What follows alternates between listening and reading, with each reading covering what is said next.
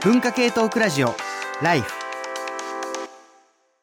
文化系トークラジオライフ今日のテーマは自己管理の今私が数値化する中でということで私塚越健二がパーソナリティで、えーお送りしておりますえー先ほどね、まあ、とにかくいろんなね、タイプの 数値の、まあ、いい悪い含めて、まあ、いろんな使い方あるよねって話でちょっと盛り上がっているんですけれども、さっきね、ちょっとあの、医療関係の話最後にあったので、これ一つ読ませてください。えー、秋871、AKI さんかな ?AKI871 さん。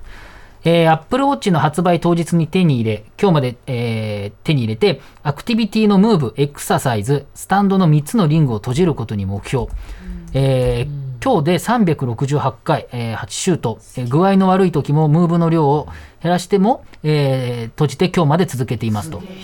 別に健康というより、えー体型維持のためだけで睡眠まではアップグレードしましたと。えー、アップ Apple Watch で体重と血圧は Bluetooth で接続した iPhone と、えー結局 iPhone に当てもないデータが溜まり続けているということ、まあいろいろやってるけど使い方がね結構微妙、あの、たま溜まってどう使おうみたいなことなんだと思うんですよね。えーココアの、えー握手は、えー悪手ですね。予告編でも触れてましたが、当てもないデータを使えるデータにするのが情報銀行ではないかということですね。まあ、情報銀行って話はちょっと後でします。ヨーロッパのエストニアっていう国では、ポータルではなく X ロードがえネット上で媒介して、えーこれもね、システムがあるんです。X ロードというシステムがあってですね、えー免許証が不要になったりとか、えー電子カルテ、処方箋、えー医療費の一括管理ができると、えー国のほとんどの手続きが PC のブラウザで可能で、国籍のないものにもアカウント、ID カードの取取得も可能とのこと。また EU では EU 一般データ保護規則と、えーデータポータビリティ権というものがあって、えー国がユーザーからの開示請求に対して企業に働きかけ働きかけるような法があって、日本でも時折ニュースになりますと。えー、GAFA に対する EU の対決姿勢はユーザー保護の面も大きいのでしょうと。えー日本でも改正された個人情報保護法で、情報銀行は可能で、アカウントにあたるマイナンバーカード普及に必死なのでしょうが、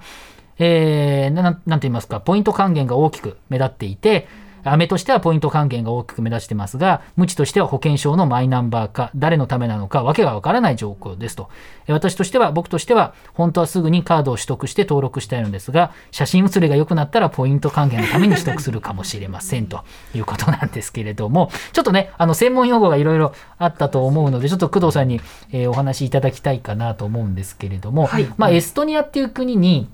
まあ、X ロードっていうシステムがあるっていうことですよね。でこれ簡単に言うと、まあ、あの、一回登録すると、もう本当すべてのこと、大体のことは確かね、結婚とか離婚とか、なんかそういう、あの、大事なもの以外は、えほぼほぼ行政で全部できて、しかもそれが一括管理できるっていう、まあ、マイナンバーカードのとんでもなく進化したみたいな、うんあの普及したものみたいなことだと思うんですけど、そういう理解でいいですかね？はい、おっしゃる通りだと思います。はい。基本的にはあの行いわゆる行政の DX デジタルトランスフォーメーションと呼ばれているもので、うんあのまあ、行政手続きを普通の民間だったら普通デジタルって何でもできるよねっていうのを行政でも行政サービスでもやりましょうっていう取り組みの一つだと思います。ただあのこの AKI871 さんもご指摘の通り日本だとちょっとこの行政のデジタル化とかって遅れてる印象を持たれてると思います。まマイナンバーカードってなんで普及しないんですか？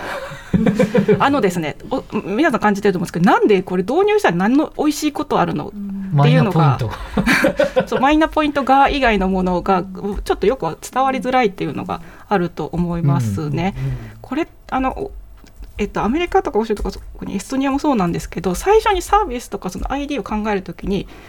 なんか国民の人とか市民の人がどういうなんかありがたみを感じるのかってまず考えてそこから逆算して、あの ID 設計したりされてるので。ああ、設計思想があるってことですそうなんです。ユーザー中心っていうすごい価値がある、なあの価値を示している中で、日本だとどどうしてもそのサーサービスとかユーザーのためにっていうところがちょっと弱くて、とりあえずデータ基盤作りましょうとか、ID 作りましょうっていうとかちょっと前に出ちゃってるのが、あのマイナンバーとないしマイナンバーカードがあの普及しにくい理由かなとないんかおうふうに見て国ます。が上からなんか言っていて、省庁間の対立もあるし、えっと、なんかわかんないけど、ねデジタル庁とかね、よくわかんないもの作っているし、えなんかデータ流出しないか不安だみたいな、行政に対する不信感もあって、あんまり進んでないな、みたいなことなんですかね。そうですね。あとちょっと面白かったのが、あのおっしゃるとり行政に対する不信感をお持ちの方も多いと思うんですけど、なんか私がその研究でやったアンケートだと、行政のそのえっと悪さ邪悪さよりも行政の無能さを恐れてましたねみんな。うん つまりなんか悪用するとかいうよりもどちらかというとなんかこ渡してもうまく使えないんじゃね？みたいな無能さをされていてだったら渡さない方がいいよねって思ってるあの日本の、えー、と方も利用者の方も多くてけど面白い視点だなって思いますね。そうかそうですね。じゃあ、工藤さん、あの、そんなに信頼もしてないし、能力に信頼してないみたいなことになっちゃう。あそうそうなんですね。まあ、そうか。だからこの30年ぐらいでなかなかはい進んでないっていうことなのかな。まあ、はい情報銀行っていう話もありましたけれども、これは、これもね、たまに、もしかしたら、初めて聞きましたそうですねあそうですかちょっとたまに感度高い人がちょこっと聞くぐらいのレベルで、まだあまりかなと思うんですけど、情報銀行ってこれどういう発想なんですかね。基本的にはデータお金を銀行に預けると銀行がちょっと増やしてくれて金利を戻してくれるように、データを情報銀行に預けると、まあ、うまく活用してくれてなんかいい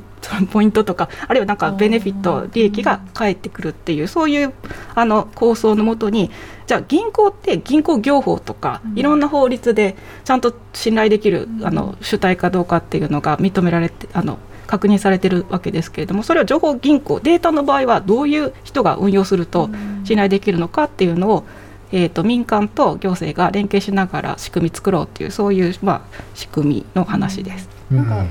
あのなんですかレシートをなんか写真撮って送ったらなんかポイントもらえるみたいなやつあるでそういうイメージでいいんですか？ねそういう。イメージ？そうそうそういうイメージを、うん。そのポイント送る先が本当に信頼できる人なのかとかをうん。ちゃんと、あの仕組みを作って分かりやすく示そうとか、そういうことだと理解していただければと思います。そのそれこそヘルスケアデータとかっていうのは非常に価値があるもので、あのまあ、ブラックマーケットに売られちゃうことっていうのは結構あるわけですよね。でそれを、まあ、自分で上銀行に集めて、えーあ銀行に預けて何かやってもらってその分何か返してくれるっていうことですよね。でこれをまあ自分で決めるっていうことが例えばそのよく言われてる GAFA とかだとなんか知らんうちに勝手に取られてると情報をだって勝手になんか使われてるんだったら自分でこれは OK だっていうことで預けて、えーベネフィットをもらうみんなウィンウィンだっていう方向でやりましょうっていう考えなんだけど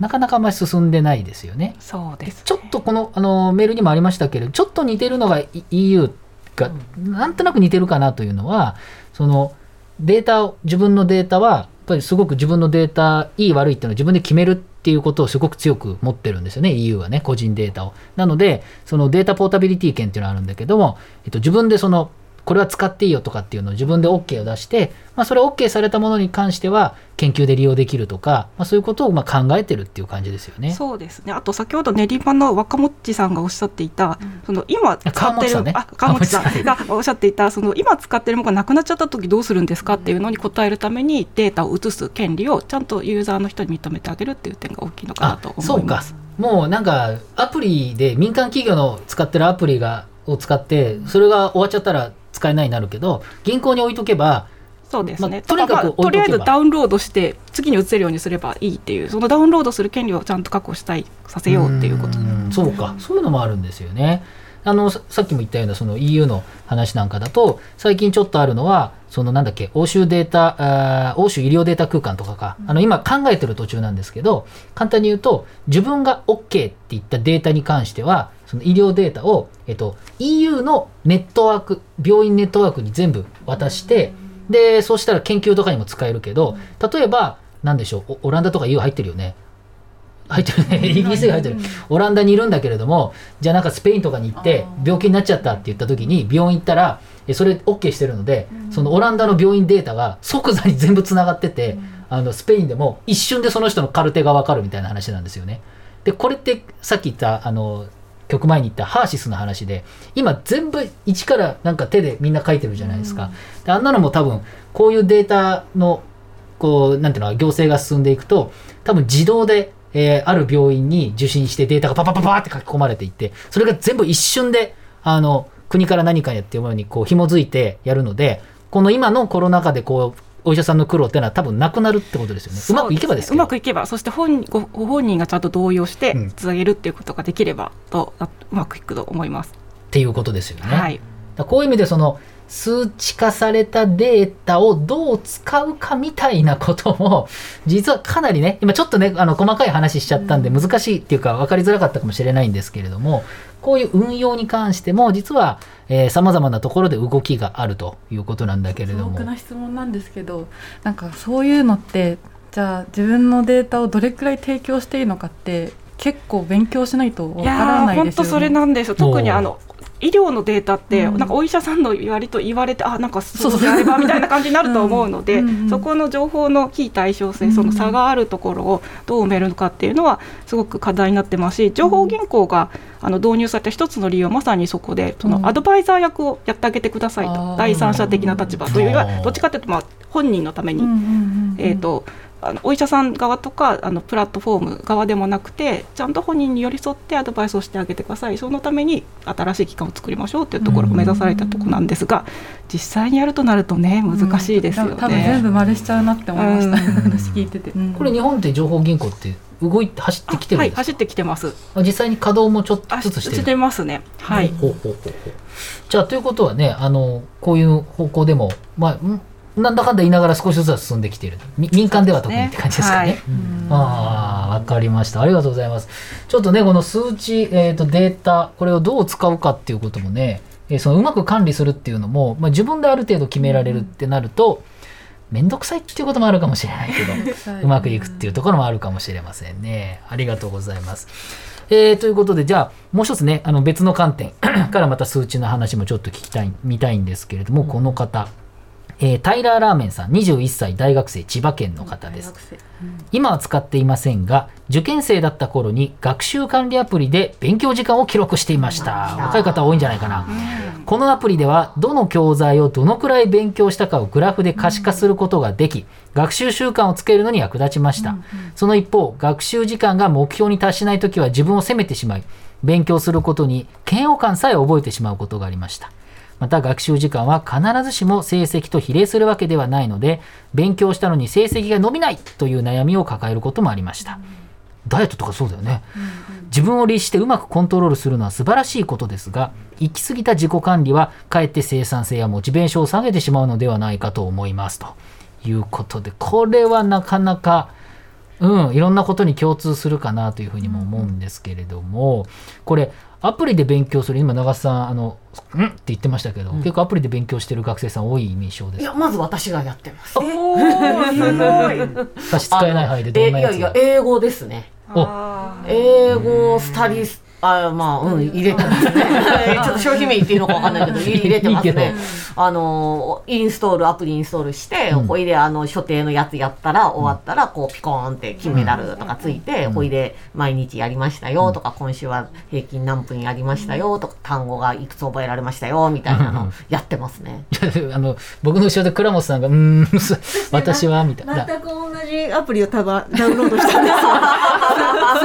やってるやってるの？やってるんですスかタディなんちゃら。スタディなんちゃらをね、うん。アップロードあダウンロードしたんですけれども、ダウンロードして3日間寝かせて あまりのこうなんかやりなさい通知にしんどくなっちゃってそのまんま1回も動かさずにアンインストールしました。いい話だな。いい話だな。ぁ 面白い対比だね。なんかおお腹いっぱいになっちゃって毎日毎日なんか言われるのが。通知をオンにしちゃうとまたいっぱい来ますからね。やれやみたいな感じでね。それが結構でもこの人もねタイラーラーメンさんも言ってますけれどもまあ自分を責めちゃうってのは確かにあるかもしれないですよね。うん。これは難しいこうなんていうの適切に今日は辛かったんですね。みたいなことを言ってくれれば それはそれでアメムチをうまくやってくれる自分のことよく分かってるアメとムチをねうまいことやってくれるやつがいたらうん。ありがたいわけですけど、そうなかなかいかないっていう感じもあるのかなというふうに思いいますけれども。やでもねあのえっとじゃあちょっとメール読んでいいですか？ペコタさん30歳、ライフクルーの皆さんこんばんは。いつも楽しく拝聴しております、えー私は高校で教員をしていますが教育現場での自己管理がますます求められているように思います、先日入学して間もない、こえー高校1年生の集会で総合選抜型入試かっこ旧 AO 入試について説明しましたつまるところ総合選抜の枠は増えておりこれを利用するには逆算して高校1年生から自分の日々の生活や経験をデザインしていかなければならないということを話しました、実際総合選抜入試に要求される志望理由書に説得力を持たせるには何らかのエピソードや経験が必要でそれは日常的な気づきよりも華やかで分かりやすい自主的な体験学習体験実習への参加や留学経験の方が見栄えが良く評価されやすいです。そうした実習や留学へ参加するためにはある程度の計画的な準備が必要です。言うなれば総合選抜に求められているのは高校生活の自己管理ができることと言えるでしょう。しかし大学入試に向けた準備だけではなく日々の学校生活にも浸透しており私も生徒へ自己管理を要求してしまっています。まあ、ちょっと長いんですけれども、自己管理のできるできないを測ってできないものにはこちらで管理する。自己管理に関する言説が教育現場に大量に流れ込んできてそれ以外に別の有効な選択肢が見えなくなってしまっているように感じていますと、これねもうまさにうちの学校これです。あ本当に、うんもうポートフォリオを作って計画的に特にあの私教育大に勤めてるから、うん。教育実あの教員採用試験に受かるっていうのがもうもう大目標なので、まあ、それに向けて、えーどれぐらいのペースであの過去問解いてどうちゃらこうちゃらみたいなのとか、どのタイミングでボランティアに行くであるだとか、はもうすごく計画的にやるようにポートフォリオつけさせてますね。うーんどういうどういう人が受かるんですか例えば。経歴的には。まあ、経歴はあのかんあんまり関係ないかな、うん。まずはあの試験に受からないといけないから、うん。それはもうしっかり過去問やって、うん。うん。あとはあの自治体によって出題の傾向が違うので、うん。それに合わせてしっかり準備できた人がまずは受かるっていうところですよね。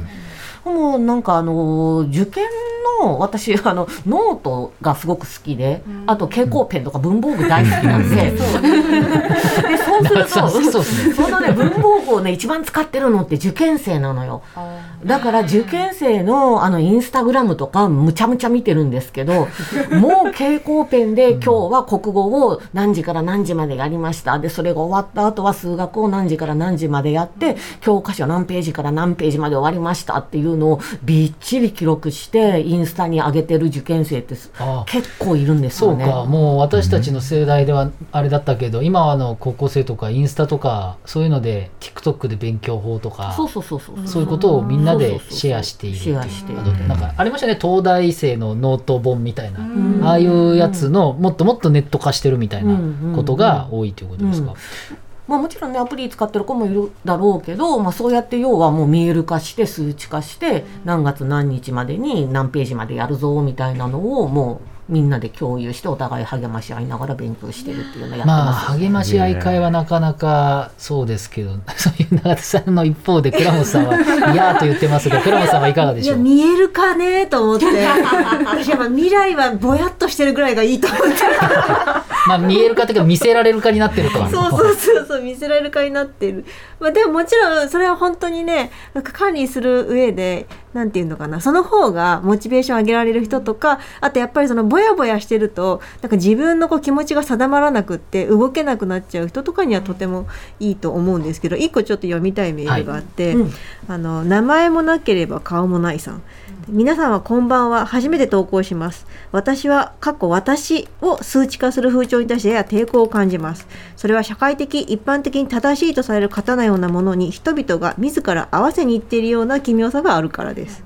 人は数値化されることで容易に比較される客体になると思います。過去例えば平均値よりも低い高い。私は他人より優れている。劣っているとこのように比較されやすくなることで自分の中に他者の意識が介入して競争意識が芽生え自分の欠点を修正したり自分を得意な人物にしようと行動するようになると思います。つまり私の数値化は私が私をコントロールすもりするつもりがいつの間にかコントロールされうる危険性もありまた社会が提示している理想的な私になろうと個人が自ら望み努力しているように思えるのですと。これがすごくちょっと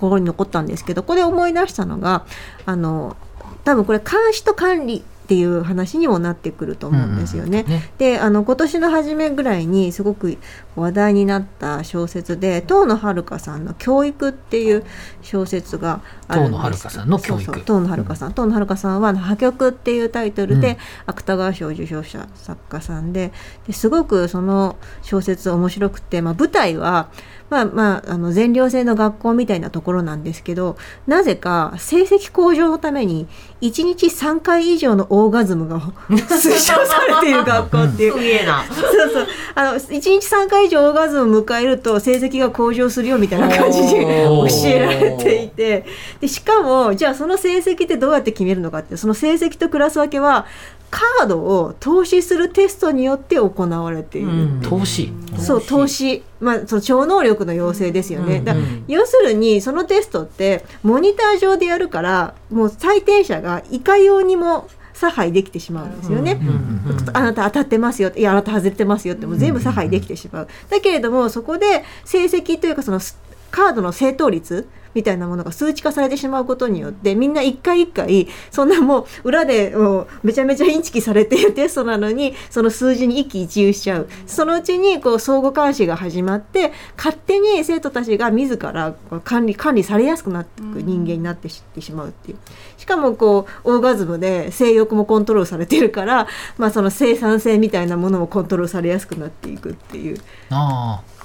まあだから非常に、まあ、風光的な風世界光的な観風光的な世界が描かれてるんだけれども。なんかだからその数値がもう本当は超能力って数値にできるものじゃないはずなのに、まあ、ドラゴンボールのカウンターかスカウターじゃないけれどもこうなんか75%の回答が76.8%になりましたねみたいな感じでいちいちいちいち言われることでなんか成績がつけられていくからなんかあれ劣ってるのかなみたいなあ、うん。俺今グイグイ来てんのかなみたいな感じになっちゃって自ら自分がそのコントロールするつもりがされる対象になってしまうっていう。うん。そのあの微妙なところあるわけですよね、うん。数値を全部信じるっていうか、うん。もうまさにその数値の奴隷っぽくなってしまうと、うんうんうん。まあ、何かも全ていろんなことが受け入れやすくなってしまうっていう話だと思うんですけれども、あのメロンさんは、はいはい。はいえーメロンさん、まあ、子育てもされているということそうそうなんでまあ、まさにそのお子まさんの話ね。僕は小学校の子供がいてですね今やっぱ首都圏にいるともうまあ中学受験があるわけですね、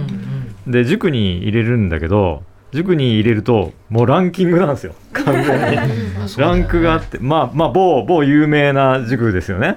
まああの2月の勝者って漫画がありますけどあれのまあモデルになってるようなところですけど、うん。そうするともう入塾テストがあってその入塾テストでランク分けされて入ったら毎月試験があってランクが移動してで一番上から下まであってで偏差値がもう数字で出るんですよ。でなんか小学校の子供にその偏差値で自分のスカウターみたいに 自分の戦闘力が完全に偏差値で見えてる状態で勉強させるって俺超恐ろしくて。そのもう自分の限界とかその数値で分かるじゃないですか。俺このぐらいなんだとかうん。そのなんて言うんだろうな。その胃の中の蛙になれないじゃないですかもうあ俺ってすげえできると思ってたけど偏差値40とかなんだとかでそれがなんか怖くて俺は受験してないから全然なんかそういう世界観にいなかったんでだからそういうことを一応やらせながらもなんか偏差値っていうのはそんなのは身長と同じなんだっていうそのなんて言うんだろう。ドラゴンボールの世界の住人にいやお前戦闘フリーザにお前でも勝てるよってヤムチャに言うみたいな。なんかそそれはどうヤムチャはどういう気持ちなんだろうとか考えちゃうんですけどえ皆さんは受験とかしてるじゃないですか、親とかにそういうこと言われました？え言われなかった、うん。言われないと言ってる人が今大半ですね。私もえじゃあもうう偏差値ってのはもう自分の能力だと思ってた？いやっていうかその話すっごい面白くて、うん。あの今私学生に教えてて思うのは今メロンさんが言ってくれたみたいな勉強の仕方をやってきちゃってるから、うんうんあのゴールをね知りたがるんだよねみんな。うん。例えばそう卒業論文書くんだったら卒論ってどれぐらいの分量を何ヶ月ぐらいかけて書いたらいいんですか？実験は何回やったらいいんですか、うんみたいにロードマップ知りたがるっていうのがあるわけよ。ん。なんだけどでそれはもちろん教えること可能なんだけど私みたいな昭和の人間は、うんあの受験の時にも親からそう言われてたけど、とりあえずやってみろどんと来いみたいな。ダメだったら泣けみたいな感じで、はいはいはい。あのすごいなんかねあの荒波に揉まれる人生を、うん。あの前提としてたからやっぱりそのあらかじめどうなるか知っておきたいみたいな動機がないんですなかったなと思うんだけど今の若い子はねそういうところにかなり意識があるなって思いますよ本当ね。広い意味で言っちゃうとコスパってことですよね。うん。まあ勉強のコスパだったりとかうん、この程このくらいやったらこのくらいの見返りが来るっていうことをあらかじめ想定してやると。その外はわからない。あるいは興味がない。怖いから踏み出さないっていう。まあ怖いからっていうとちょっとバイアス入るけどそういう価値があるのというふうに年代が上になると思ったりしますがポテトさんは今の長澤さんの話聞いてポテトさんなんかどう思いますか？むしろあんまりそういういやー数値嫌いだっておっしゃってましたいや私もなんか全部推薦で入っちゃったんであ。だからそのいわゆなるこの偏差値とか知らなくて、うんうんでも偏差値に入入るとはいこの大体まあだから高校生くらいで。この学校に偏差値がついてて、うんこの数値が出ないと君は入れないよっていうなるじゃないですか、うんうん。だからここに行きたくても行けないとかも全部もうその数値で未来が決まるみたいな。それがなかったってことですよね。だからめちゃくゃちゃ胃の中の蛙なんですよ私。それはめっちゃレアでいいと思いますよ、で父に言われてなんか胃の中の蛙目指していこうみたいな。なんかうんでもそれ牛目指せなくないで牛すか。の牛の頭あ牛の尻尾より鳥の頭語になるみたいな、ねはい。そうそう言われわかるてわかる。そうそう。だからそちょっと田舎で伸び伸び育っちゃったんでそうだな。えでも推薦で入れるっていうのはでもそれは才才能ギフトギフトですよ、いやいやいやいや。でもなんか、うん。これちょっと勝手に出しちゃ悪いかもしれないんですけど、あの在野研究者で有島武雄を研究している荒木裕太さんが、まあ、ご本人曰く勉強ができなかったんで、うん。なんか英語入試で入ってその時になんか有島武雄あるあるみたいなのをなんか50音で何言っても 有島武雄に関連づけてなんか言えます俺はって入ったって言っててめちゃくちゃすごいじゃないですか。すごい。いや多分このこのなんかさっきあのうん中学生の,、メールのそうそうそう行った行った方はなんかがやってる英語入試では多分そういう人とはちょっと違うんだろうなっていう、うん。え実際栄養入試ってどういうこの今のメールだと留学とか、まあなんかすごい箔がつく経歴がまあ選ばれるわけじゃないですか。結局なんかそのなんていうんですかね。みんなそれにならないんですか？同じような。あの栄養入試はちょっと私わかんないけど、うん。例えばさっき言った共済の場合だとやっぱりこうう受けるキャリアってあるんだよね。ね。なんかボランティアをどうたらこうたらとか、あの障害がある子供とどうたらこうたらみたいなのってやっぱ受けるキャリアなのでやっぱそれ分かってやってるっていうあれあのことはあると思います。だから、ね、経験重視って言ったって、うん。その経験を積める人たちがそもそもあの恵まれた人たちだっていう話ちょっと前にね最近あれね話題になったけれどもやっぱりなんかどういう人を見ようかっていう体で栄養入試なり経験重視なりやったとしても、じゃあ結局その経験できる人っていうのが、まあそもそもテンプレートでなんて言うんだろうなあのハックしてきて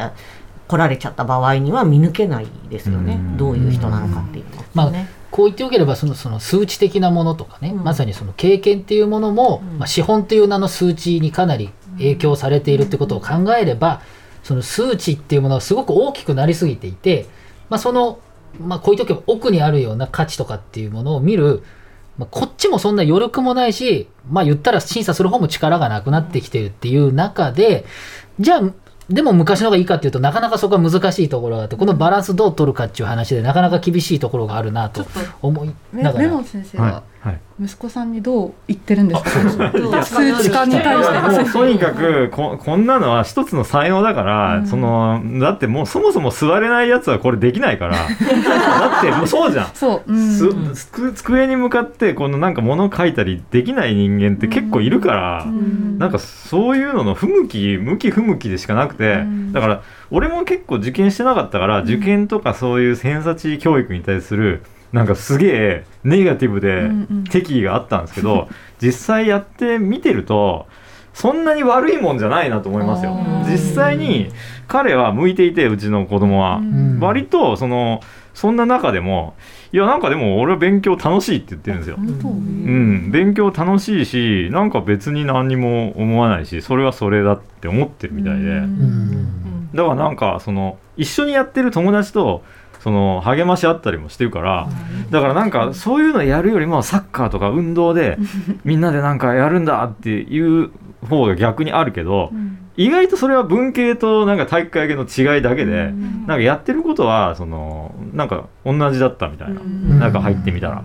だからなんか向き不向きでしかないんでなんかそれはまあなんか君は向いてるからまあやっていいんじゃないみたいな。うん。別に向いてなきゃ違うことやればいいしなんか俺とかがまず大学なんか行ってないからだから俺とか見てればわかるけどその別にそんなんなくても生きれるって言って。目の前にねそう。お父さんがいてくれたいやーでもねそれに向いてる人いるよね私。今い一緒にやあの研究やってるあの、まあ、あの関西エリアの、まあ、優秀な院生というか、まあ、助手の子がいるんだけどむちゃむちゃ仕事早いんですよ。もう分析とかすっごい早いのね。でなんでそんなにあの仕事早いのって言ったら全部タスク化してゲーム感覚で片っ端から潰してるらしくって超憧れるんだけど私そういう仕事の仕方できないから。筋トレでなんかあのボディービルやる人も、うん。ゲームみたいに、うん。なんかこ今日はこれをやってみたいなことが好きな人っていますよね。そう。で私も語学アプリはまあまあそっちの感じに近くって、やっぱねあのリスト化して潰して片っ端からやっていくやつってやりゃ終わるんすよ。でそれはやっぱり確実に進むので、うん。まあ、それからすると なんか原稿とかはもう書いては消し書いては消してちょっと進まない。逆を向いてるけどみんな今。ことになってくるしそういう。のはあのなんて言うんでしょうねあらかじめゴールが決まってることのまあ良さかなとは思うよね。まあ、このねあの微妙なこうなんていうのかな向き不向きみたいな話とかも、本当にねあのーこう受験戦争勝ち上がった人例えば東大なんとか首席ですみたいな人も勉強好きな人もいればいやいややってた人もいるんですよね。でこれが今多分今の社会の中である程度嫌なのにやらせるっていうことはまあ違う方向でやろうっていう、まあ、動きも一個あるのかなと思って、まあ、逆にそういう人たちに、えー向いた方の、まあ、数値化、なんかこういう数値でやった方がいいんじゃないの？みたいなこともあるのかもしれないし、まあ、そういう道もあるかなと思いながらですねこの点ちょっと面白いのでもっと掘っていきたいんですけれども、えー一曲聴いていただきたいんですけど工藤さんぜひお願いします。はい、えー、とかけたい曲はですねあのゆっきゅんの「ディーバミーっていう曲なんですけどこの曲の最後の方に「毎日今日からちゃんとしたい」っていう歌詞があって もう聞くたびにあもう本当そうですみたいな気持ちになるのであのかけたいと思いました。あと他方でゆっきゅんさんはあの非常にですねセルフブランディングとセルフプロデュースに長けてる方でこの歌詞かけるのになんでセルフブランディングってこんなうまいんだろうっていうその不思議さもあって、うん。あのぜひ皆様にも聞いてみたい聞いていただきたいと思います。はいじゃあもう一回、えー、と名前はいゆっきゅんでディーバミーです。文化系トークラジオライフ